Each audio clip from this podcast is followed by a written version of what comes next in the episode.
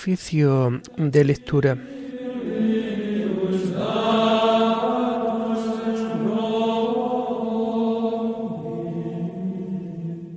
Comenzamos el oficio de lectura de este martes 19 de septiembre del año 2023, martes de la vigésimo cuarta semana del tiempo ordinario. Señor, ábreme los labios, y mi boca proclamará tu alabanza. Gloria al Padre y al Hijo y al Espíritu Santo, como era en el principio, ahora y siempre, por los siglos de los siglos. Amén. Aleluya. Venid, adoremos al Señor Dios grande. Venid, adoremos al Señor Dios grande. El Señor tenga piedad y nos bendiga, ilumine su rostro sobre nosotros, conozca la tierra tus caminos, todos los pueblos tu salvación. Venid, Adoremos al Señor Dios grande. Oh Dios, que te alaben los pueblos, que todos los pueblos te alaben. Venid, adoremos al Señor Dios grande. Que canten de alegría las naciones, porque riges el mundo con justicia, rige los pueblos con rectitud y gobierna las naciones de la tierra. Venid, adoremos al Señor Dios grande. Oh Dios, que te alaben los pueblos, que todos los pueblos te alaben. Venid, adoremos al Señor Dios grande. La tierra ha dado su fruto. Nos bendice el Señor nuestro Dios. Que Dios nos bendiga, que le teman hasta los confines del orbe. Venid, adoremos al Señor Dios grande. Gloria al Padre y al Hijo y al Espíritu Santo como era en el principio, ahora y siempre, por los siglos de los siglos. Amén. Venid, adoremos al Señor, Dios grande.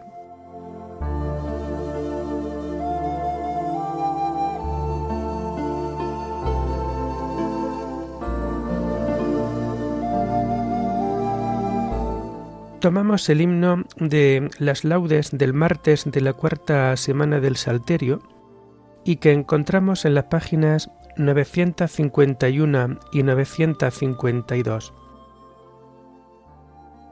Señor de nuestras horas, origen Padre dueño, que con el sueño alivias y en la tregua de un sueño tu escala tiendes a Jacob. Al filo de los gallos en guardia labradora, despiertan en los montes los fuegos de la aurora. En tus manos sube y de tus manos sube el sol. Incendia el cielo en sombras el astro matutino, y el que pecó en tinieblas recobra su camino en la inocencia de la luz. Convoca brazo y remo la voz de la marea, y llora Pedro, el duro patrón de Galilea, cimiento y roca de Jesús. El gallo nos increpa en cuanto al sol dispara, desvela al soñoliento, y al que pecó lo encara con el fulgor de la verdad.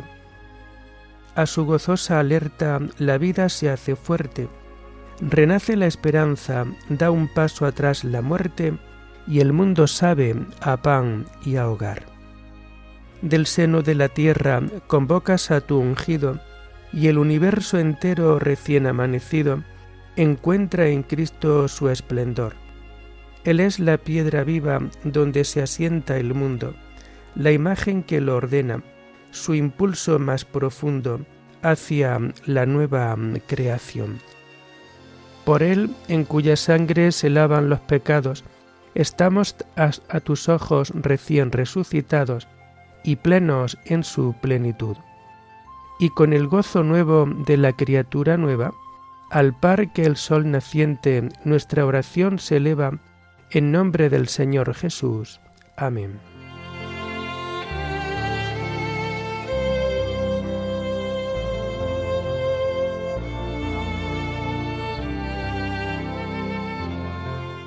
Mi grito, Señor, llegue hasta ti, no me escondas tu rostro. Señor, escucha mi oración, que mi grito llegue hasta ti, no me escondas tu rostro el día de la desgracia. Inclina tu oído hacia mí. Cuando te invoco, escúchame enseguida.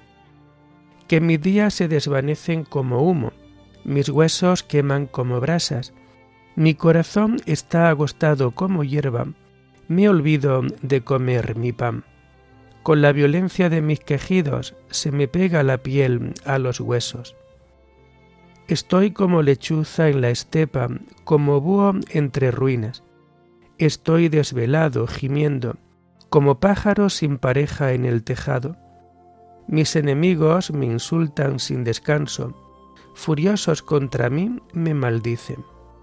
En vez de pan como ceniza, mezclo mi bebida con llanto, por tu cólera y tu indignación, porque me alzaste en vilo y me tiraste. Mis días son una sombra que se alarga, me voy secando como la hierba. Gloria al Padre y al Hijo y al Espíritu Santo, como era en el principio, ahora y siempre, por los siglos de los siglos. Amén. Mi grito, Señor, llegue hasta ti, no me escondas tu rostro.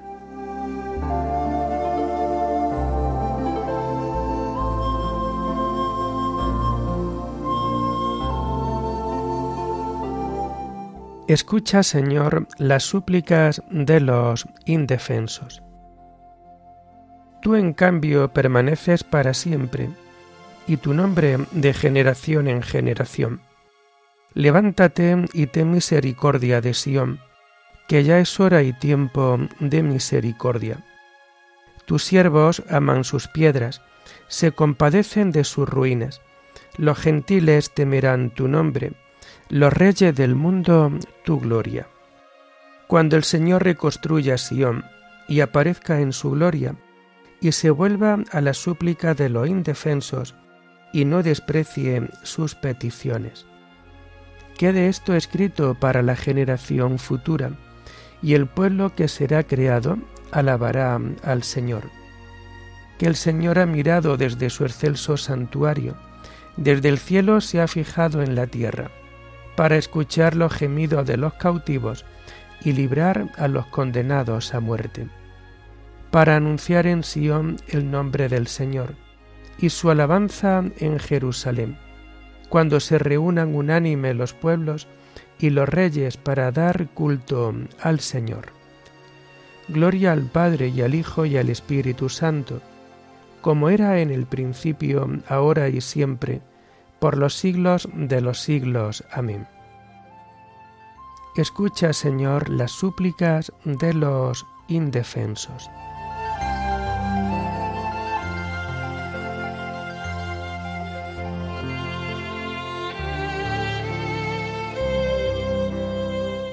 Tú, Señor, cimentaste la tierra, y el cielo es obra de tus manos.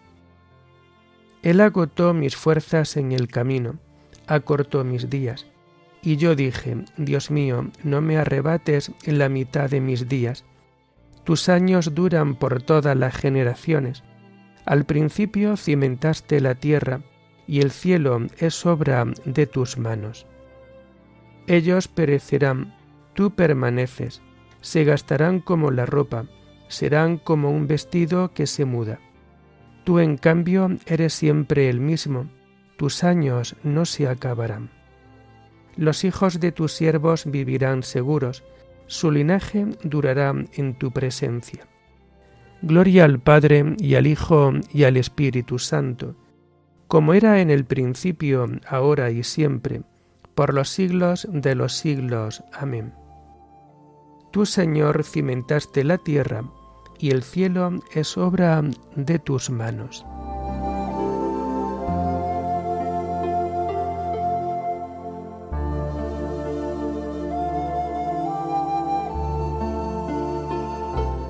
Escucha, pueblo mío, mi enseñanza, inclina el oído a las palabras de mi boca. Tomamos las lecturas del martes de la vigésimo cuarta semana del tiempo ordinario y que vamos a encontrar a partir de la página 194. La primera lectura está tomada del libro del profeta Ezequiel. Juicio contra la Jerusalén pecadora. El año sexto, el día cinco del mes sexto, estando yo sentado en mi casa y los concejales de Judá sentados frente a mí, bajó sobre mí la mano del Señor.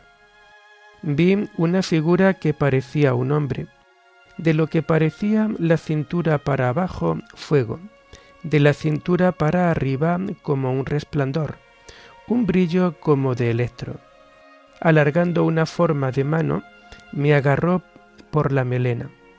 El Espíritu me levantó en vilo y me llevó en éxtasis entre el cielo y la tierra a Jerusalén, junto a la puerta septentrional del atrio interior, donde estaba la estatua rival. Allí estaba la gloria del Dios de Israel, como la había contemplado en la llanura.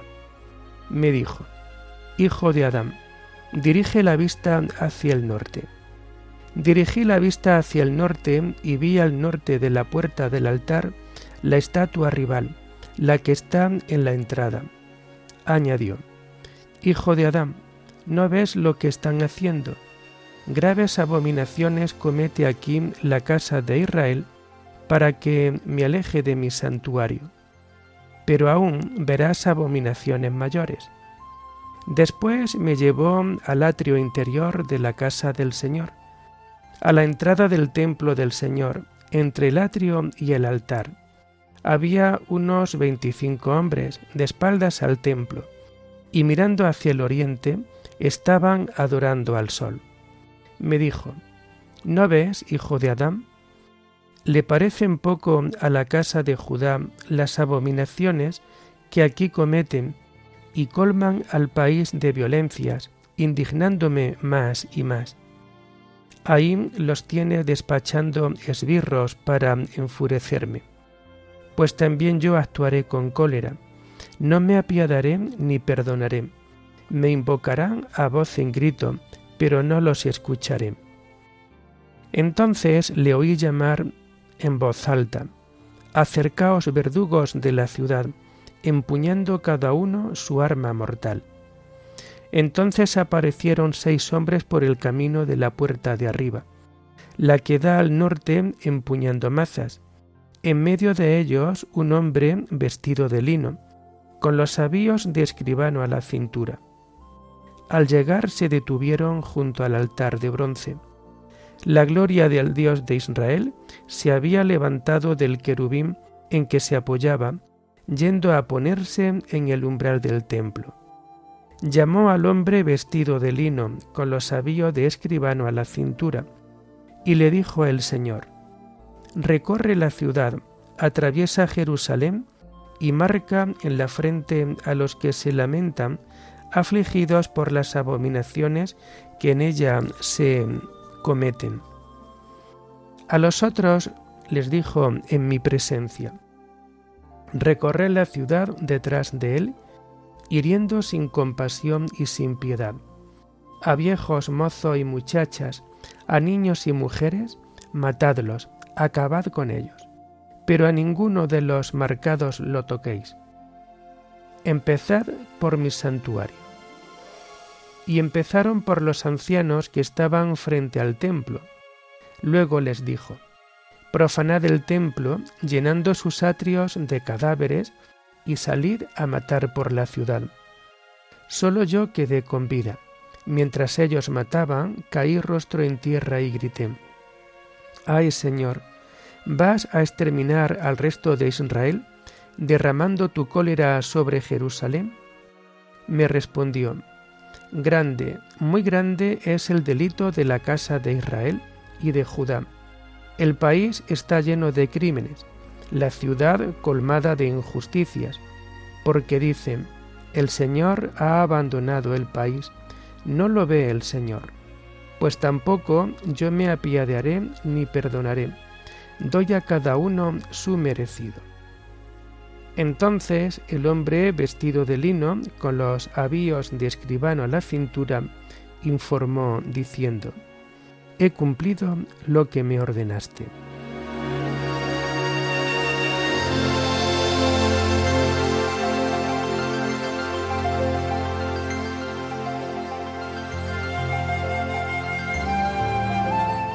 Cuando veáis que está en el lugar santo el execrable devastador, habrá una gran angustia. Si no se acortasen aquellos días, nadie escaparía con vida. Por amor a los elegidos se acortarán. No dañéis a la tierra ni al mar hasta que marquemos en la frente a los siervos de nuestro Dios.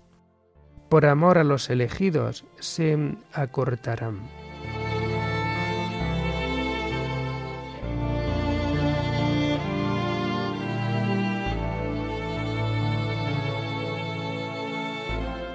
La segunda lectura está tomada del sermón de San Agustín Obispo sobre los pastores. El ejemplo de Pablo. En una ocasión en que Pablo se encontraba en una gran indigencia, preso por la confesión de la verdad, los hermanos le enviaron con qué remediar su indigente necesidad. Él les dio las gracias y les dijo, Al socorrer mis necesidades habéis obrado bien yo he aprendido a arreglarme en toda circunstancia. Sé vivir en pobreza y en abundancia. Todo lo puedo en aquel que me conforta. En todo caso, hicisteis bien en compartir mi tribulación. Porque trataba de darles a entender lo que se proponía, a propósito del bien que ellos habían hecho y no quería ser entre ellos uno de esos que se apacientan a sí mismos en vez de a las ovejas. Por eso, más que alegrarse de que hubiesen acudido a remediar su necesidad, quiso congratularse de su fecundidad en buenas obras. ¿Qué era entonces lo que pretendía? No es que yo busque regalos, busco que los intereses se acumulen en, nuestra, en vuestra cuenta y no para quedar yo repleto, venía a decirles, sino para que vosotros no os quedéis desprovistos.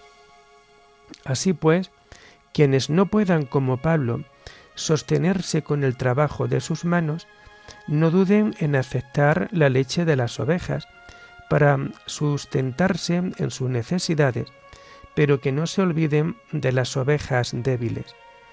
No han de buscar esto como ventaja suya, como si anunciasen el Evangelio para remedio de su pobreza, sino con el fin de poder entregarse a la preparación de la palabra de verdad con la que han de iluminar a los hombres, pues son como luminarias según está dicho.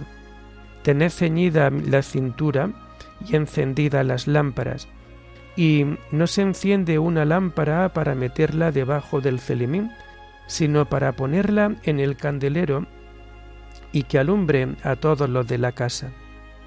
Alumbre así vuestra luz a los hombres, para que vean vuestras buenas obras y den gloria a vuestro Padre que está en el cielo. Si en tu casa se, se encendiera una lámpara, ¿no le pondrías aceite para que no se apagara? Y si después de ponerle aceite la lámpara no alumbrara, no se la colocaría en el candelero, sino que inmediatamente se la tiraría. La necesidad autoriza, pues, a aceptar y la caridad a dar los medios necesarios para la subsistencia. Y ello no porque el Evangelio sea algo banal, como si lo recibido como medio de vida por quienes lo anuncian fuera su precio si así lo estuviera vendiendo, lo estaría mal vendiendo.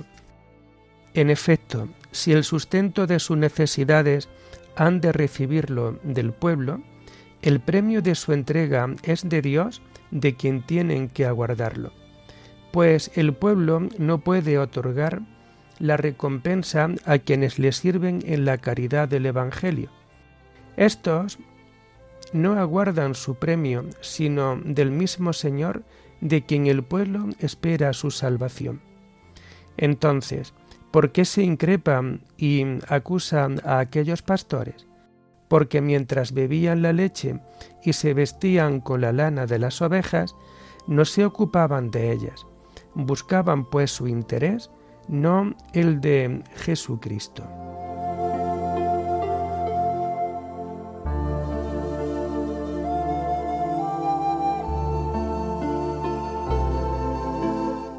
No me interesa lo vuestro, sino vosotros. No son los hijos quienes tienen que ganar para los padres, sino los padres para los hijos. Con muchísimo gusto gastaré y me desgastaré yo mismo por vosotros. Y aun en el caso de que mi sangre haya de derramarse, rociando el sacrificio litúrgico que es vuestra fe, yo estoy alegre y me desgastaré yo mismo por vosotros. Oremos. Oh Dios, creador y dueño de todas las cosas, míranos, y para que sintamos el efecto de tu amor, concédenos servirte de todo corazón. Por nuestro Señor Jesucristo, tu Hijo, que vive y reina contigo en la unidad del Espíritu Santo, y es Dios por los siglos de los siglos. Amén. Bendigamos al Señor, demos gracias a Dios.